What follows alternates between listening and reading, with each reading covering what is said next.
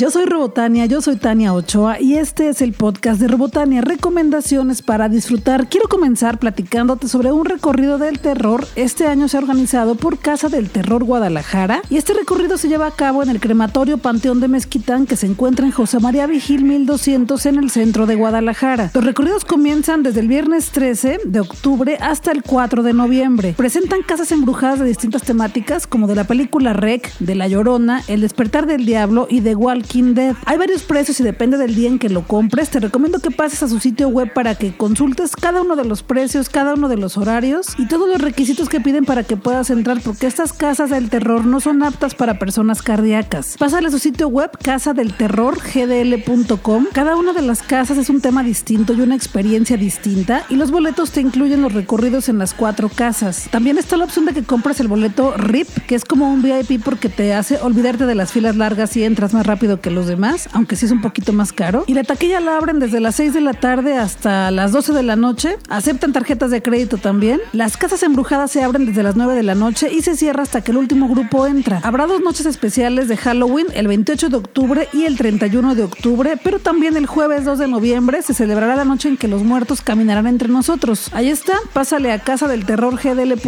para que encuentres toda la información. Sony Pictures me invitó a la premier de la película Línea Mortal al límite un remake de una película de 1990, pero ahora protagonizada por Ellen Page y Diego Luna. Yo no he visto la película de 1990, así que no te puedo decir si es mejor o peor o si trata de lo mismo, pero creo que hicieron algunos cambios a la historia en general. La película trata sobre unos jóvenes que estudian medicina y hacen un experimento para perder la vida, pero luego regresar del más allá y saber qué es lo que se siente. La película me pareció un poco aburrida, sí es entretenida, de manera que trata sobre algo y te mantiene ahí pues viendo la pantalla, pero no es una buena película. No considero que sea una buena película. Lo mejor es la actuación de Diego Luna porque los demás, incluyendo a Ellen Page, pues no actúan en la película. Es una película de fórmula, es una película en la que ya sabes qué va a pasar al final, no porque sea un remake, sino porque todo te anticipa lo que va a seguir. Varias personas en la sala sí brincaron de miedo y gritaban. A mí no me pareció de miedo, me pareció una película como de comedia y misterio y definitivamente no es una película que yo te recomiende para que la veas en el cine. A esta película, Línea Mortal al límite, de 10 tuercas le damos 3 tuercas de Robotania. La violencia de género está presente todos los días en la vida de una mujer. Si eres mujer, sabes a qué me refiero. Todos los días en la calle nos gritan cosas, nos toca presenciar situaciones en las que nos discriminan, en las que nos violentan, en las que nos callan, etcétera, etcétera, etcétera. Habrá una manifestación de mujeres vivas nos queremos en Guadalajara y será el sábado 14 de octubre en la Rambla Cataluña que se encuentra en Escorza y Juárez de 4 de la tarde a 8 de la noche. Esta manifestación tiene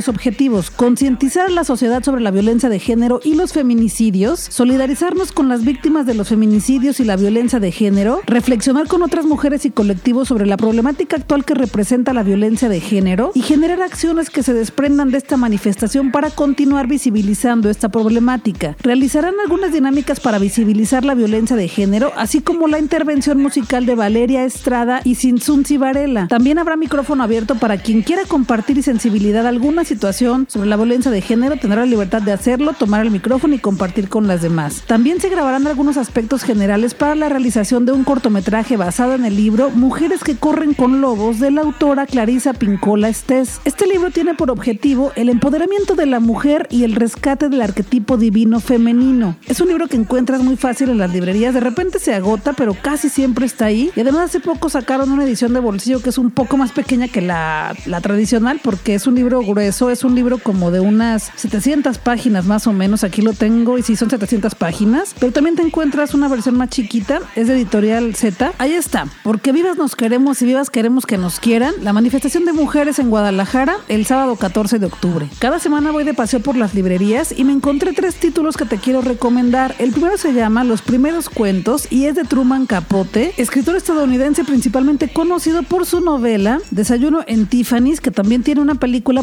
protagonizada por Audrey Hepburn. Este nuevo libro del que te quiero platicar se llama Los primeros cuentos y precisamente son los primeros cuentos que escribió cuando era adolescente. En su infancia tuvo abandono y desencanto después del divorcio de sus padres. Su mamá lo mandó a vivir al campo con sus tías en Alabama y ahí comenzó a escribir estos cuentos. Estos relatos quedaron en el olvido durante casi 80 años, hasta que en 2014 fueron descubiertos en la Biblioteca Pública de Nueva York por el editor suizo Peter Hag y su mujer Anushka Roshani. Este libro incluye los 13 cuentos que se encontraron y revela a un capote que era observador, que inventaba historias y generaba buenas atmósferas. ¿Por qué me compré este libro? Me dio curiosidad saber qué escribía Capote cuando era adolescente. Algunos de estos cuentos son muy breves, son cuentos de una página o dos. Te prometo que en la semana voy a leer alguno para poderte platicar qué tal están estos cuentos y te animas a comprar tu ejemplar si es que te gusta el estilo de Truman Capote. Y ya después te animas a comprar su novela más conocida también que se llama A Sangre Fría. Esta novela, A Sangre Fría, Truman Capote la empezó en 1959 y la terminó en 1966. Es una novela que documenta y explica cómo una familia de un pueblo rural de Estados Unidos es asesinada sin ningún sentido y cómo los asesinos fueron capturados y sentenciados a pena de muerte. Es una novela negra, es una novela fuerte, sobre todo porque tiene mucha documentación y es una novela periodística, una novela que está basada en hechos fundamentados y totalmente reales. Pero bueno, este que te recomiendo se llama Los primeros cuentos, es de Truman Capote, ya lo encuentras en las librerías, te cuesta menos de 300 pesos y si quieres conocer el estilo de Capote cuando era adolescente, te recomiendo que lo consigas. El segundo libro que te quiero recomendar se llama Saint Exupéry Aviones de papel y lo escribió Montserrat Morata Santos, quien fue finalista del segundo premio Estela Maris de biografías y memorias de editorial Estela Maris. Este libro es sobre la vida de Antoine de Saint-Exupéry, el autor de El Principito. En este libro, Montserrat Morata relata la vida del autor de El Principito, evoca a su niñez, posteriormente a su viaje a París y el descubrimiento de su vocación como aviador. Pero además de que nos da muchos datos sobre su vida, también este libro se centra en el trabajo periodístico de Saint-Exupéry. La autora estudió la relación de su trabajo como reportero con su vida y su vocación de piloto. Entrelazó el periodismo y la aviación para que lo pudiéramos conocer mejor. Este es un libro que viene de una editorial española, si es un poquito más caro de lo normal que cuestan los libros aquí en México, pero si quieres conocer al autor de El Principito te recomiendo que te lo consigas. Es un libro grande, es un libro muy completo y que pues sí, si eres fan del Principito y de su autor, tiene que ser parte de tu colección. El tercer libro que te voy a recomendar se llama La Contracultura en México y es de José Agustín. Es una edición de aniversario y es de Penguin Random House, grupo editorial Me Gusta Leer.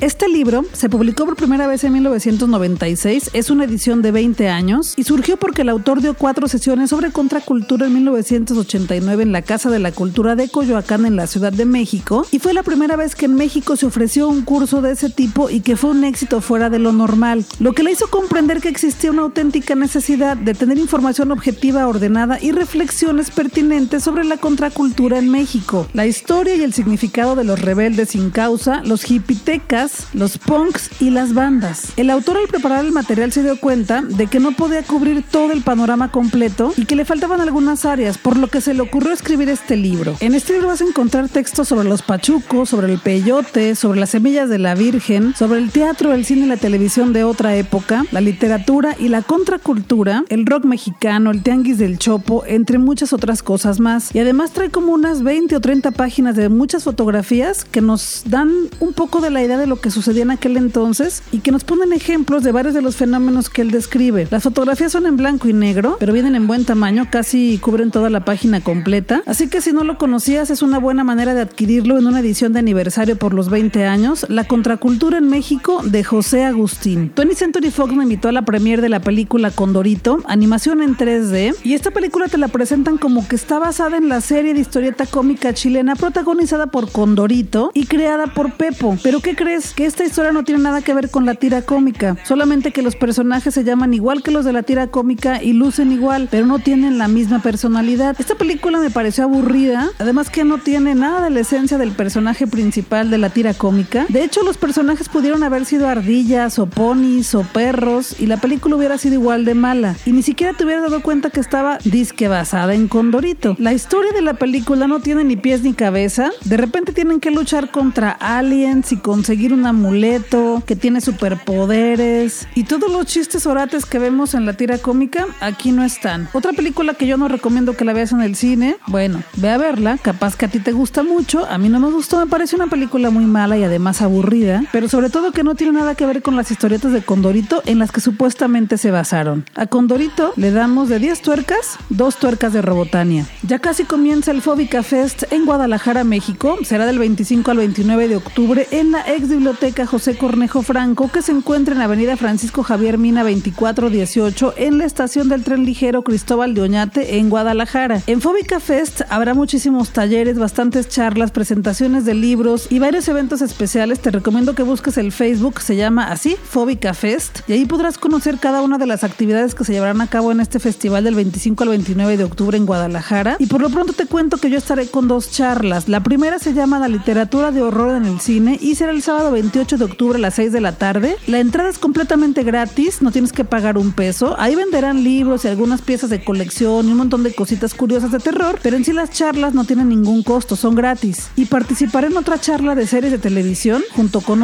exponentes también. Yo platicaré sobre la serie American Horror Story y también otras personas platicarán sobre otras series. Miguel Ángel Avilés platicará sobre Penny Dreadful, Nayeli Marx platicará sobre The Walking Dead, Fabiana Costa platicará sobre Castlevania y Jorge Baez Cuacarraquear platicará sobre Stranger Things. Esta charla de series de televisión de terror también será el sábado 28 de octubre a las 4 de la tarde y también es gratis. Pásale al Facebook de Fóbica Fest para que conozcas todas las actividades y espero verte por ahí y que me ayudes a difundir este festival para que más gente conozca la literatura y la serie de televisión de terror y para que también conozcan todos los libros que se van a presentar en este festival, ya que todo es gratis. Gracias por llegar hasta aquí, gracias por escuchar el podcast de Robotania. Yo soy Tania Ochoa, yo soy Robotania y este es el podcast de Robotania. Recomendaciones para disfrutar. Cada viernes te entrego un podcast nuevo en robotania.com y te recuerdo que estoy en Facebook, Twitter, Instagram y también en YouTube, en todas las redes sociales como Robotania. Vámonos a disfrutar que la vida es corta y el tiempo se nos terminando.